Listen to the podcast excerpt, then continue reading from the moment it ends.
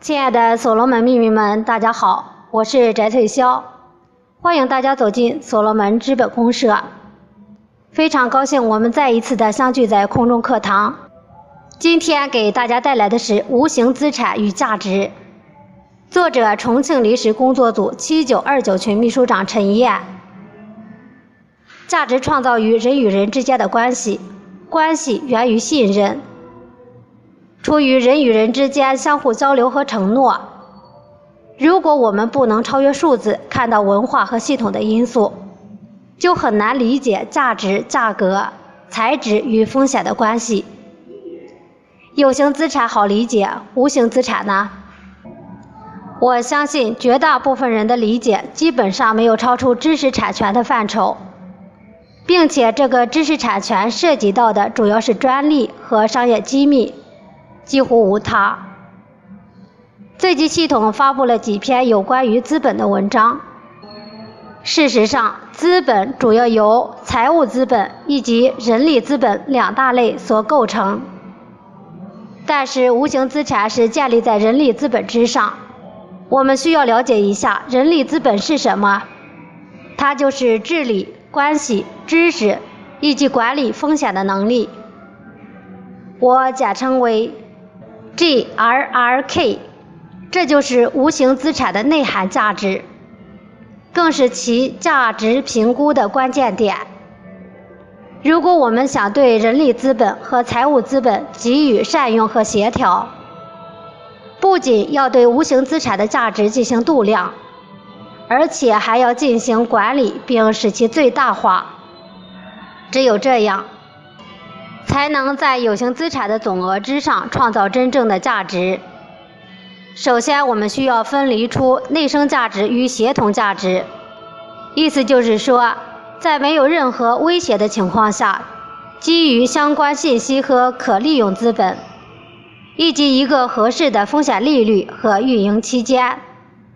这里我举例来说，比如说我要打官司，律师的费用支付了一千元人民币。但律师却发现，该官司的财产仅仅价值一千元人民币。那么，我们是否认为这个服务支付了太高的费用呢？反之，如果这个财产纠纷的利益是十万人民币，那这个律师他是不是觉得支付的太低了呢？这里请注意几个关键点：价值、价格。机会成本与材质，所以我们要清楚自己所提供服务的价值，而不仅仅是价格。服务价值是什么？因为专业服务提供的都是与人力资本相关的无形内涵，那么我们就要问：好的服务到底是什么呢？曾经很多老师都在说。服务就是我们学习过程中的，比如一些语音分享、主持、参与、行动、协同等。因为大家都认为这种付出就是一种对他人的服务，但真的是这样吗？价值内涵远不只是数字那么简单。作为运用无形资产创造价值的一种方式。我觉得系统要多关注的要素是治理、关系、风险和知识，以及他们的管理和维护。治理、关系、风险、知识构成一个完整的生态体系。治理指的是文化规范和控制事宜，关系指的是家族、企业、员工和顾问，风险。被忽略的经营性、法律性和财务性因素，知识内在的、外在的、非同寻常的知识产权政策、流程和人力资本。那么，在日常的工作学习中，如何去进行培育和创造价值？我们首先要意识到如何去提升其无形资产的价值及相关的各种选择。要意识到创始人及创始团队发展的空间，因此说仅仅有一个规划是不够的，必须要有实施这个规划的先决条件。这个先决条件就是信任、信用。为何如此？信任所致。如何赢得信任？通过培育关系。有一句话叫“相知相识，值得托付”。我们每个人都是系统的一份子，为整个系统发展提出自己的洞见及建议。那么，这个建议的价值几何？在这个过程中，有没有显示这个建议所产生的价值的提升指标？因此，我们需要设定相关的预期指标。当然，这是我们整个系统的工作。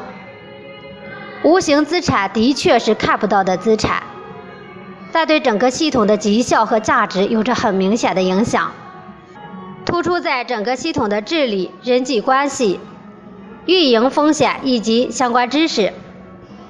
如何运用这些人力资源和财务资本？就跟我们的评估评审有很大的相关性，要善用整个系统的人脉和知识。那么，价值创造的思路是什么呢？它就是战略、人员、架构、程序、文化。因为创造价值是一个永无休止的追求。其实，我们的生态系统能容忍失误，但不允许不认错、不改正。学习是最基本的趋势性要素，知识的增长来自于有目的的学习行为，包括我们平时的倾听、阅读、观察、尝试、分析、融合与信息的梳理关联。所罗门是一个自组织的学习型生态系统。什么是组织？所谓组织，就是那些能够渗透到人们心智里的生态系统。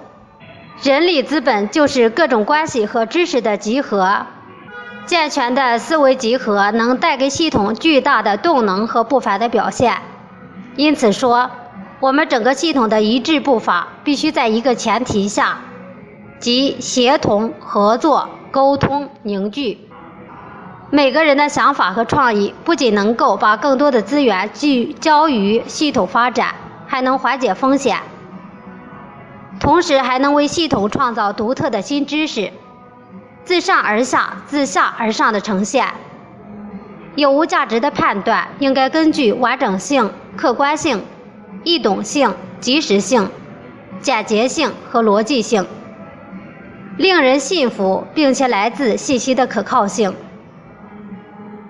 前面提到过价值、价格、机会成本和材质。机会成本。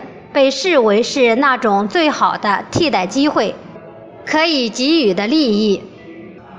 价格是用于交换产品或服务而支付的金额，而价值则是商品或服务应该提供的利益的度量，以及人们愿意支付的金额。